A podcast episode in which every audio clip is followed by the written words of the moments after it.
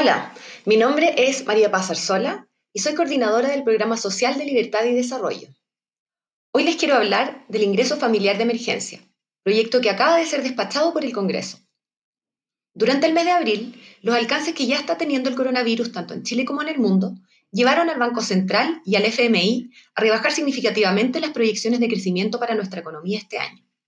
Asimismo, cifras preliminares indican que las restricciones al desplazamiento y las medidas de distanciamiento que se han debido imponer han producido un daño a los ingresos de miles de chilenos, en especial de aquellos que dependen de ocupaciones informales. En ese contexto, el Gobierno ha presentado una serie de medidas destinadas a enfrentar las dificultades económicas derivadas de la pandemia. Por un lado, a través de mecanismos que otorguen liquidez a las empresas y apoyo a los empleados formales que se están viendo impedidos de trabajar, y por el otro, mediante la entrega de un bono durante el mes de abril, estuvo dirigido a las familias más vulnerables que son beneficiarias regulares de las prestaciones que conforman la red de protección social del Estado. Pero la extensión de las cuarentenas ha hecho necesario ampliar los apoyos entregados hasta ahora. Es por ello que la semana pasada el Gobierno presentó un nuevo proyecto de ley, esta vez para ir en ayuda de los hogares que dependen mayoritariamente de fuentes de ingreso informal y que han visto un perjuicio en su situación económica producto de la prolongada paralización de actividades. Se trata de trabajadores especialmente desprotegidos y vulnerables a la crisis, pero respecto a los cuales hay poca información, en la medida que no necesariamente forman parte de los registros oficiales disponibles. Ante la dificultad de poder identificarlos y para poder llegar a ellos, el gobierno propuso la realización de una reclasificación socioeconómica del registro social de hogares, que es el instrumento mediante el cual se dirigen los beneficios estatales regulares.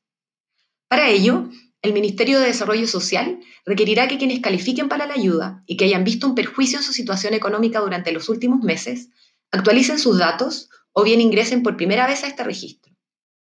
De igual forma, será necesario poner a disposición de esta cartera la información administrativa proveniente de otros órganos del Estado que permita chequear los antecedentes recogidos y determinar correctamente a los beneficiarios.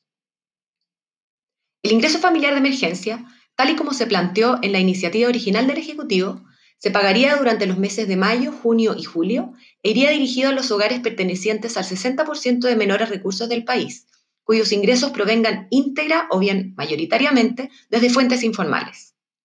De esta forma, se espera beneficiar a 4,3 millones de personas, lo que tendría un costo fiscal total, sin considerar los potenciales nuevos beneficiarios que hoy no se encuentran dentro del registro, de 802 millones de dólares. Para tener un orden de magnitud, estos recursos junto al bono COVID ya entregado equivalen al 90% de lo que se gasta en un año normal en la entrega de subsidios por vulnerabilidad. Es decir, en cuatro meses prácticamente se duplicará el gasto de un año normal. Todo para enfrentar la pandemia e ir en ayuda de los hogares más desprotegidos. La oposición, sin embargo, ha planteado que estos recursos son insuficientes y rechazó la propuesta original del gobierno, de manera que aún no se define cuál será el monto del beneficio. Si bien el valor exacto del subsidio siempre puede ser objeto de debate, se debe considerar que el presupuesto fiscal es limitado y que aún no sabemos si será necesario generar nuevas medidas para enfrentar la crisis en la segunda parte del año. El aporte que contempla este proyecto ha sido pensado para asegurar los recursos que permitan a los hogares solventar gastos básicos durante estos meses, en circunstancias que las restricciones impuestas para controlar la expansión de la pandemia limitan la generación de sus propios ingresos. Hoy, el Estado está haciendo esfuerzos económicos inéditos que tienen como propósito poder enfrentar la emergencia. Sin embargo, no hay que perder de vista que son gastos que tendremos que pagar en el futuro.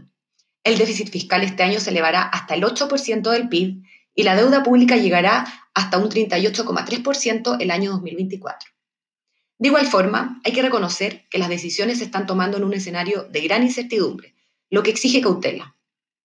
La poca certeza sobre el número de trabajadores informales afectados por la crisis, que podrían ir requiriendo algún subsidio, y la imposibilidad de saber si los contagios y por lo tanto las medidas de contención se mantendrán el segundo semestre, sugiere que debiéramos ser prudentes con el monto de las ayudas que se entreguen hoy y guardar recursos ante la necesidad de nuevos apoyos más adelante.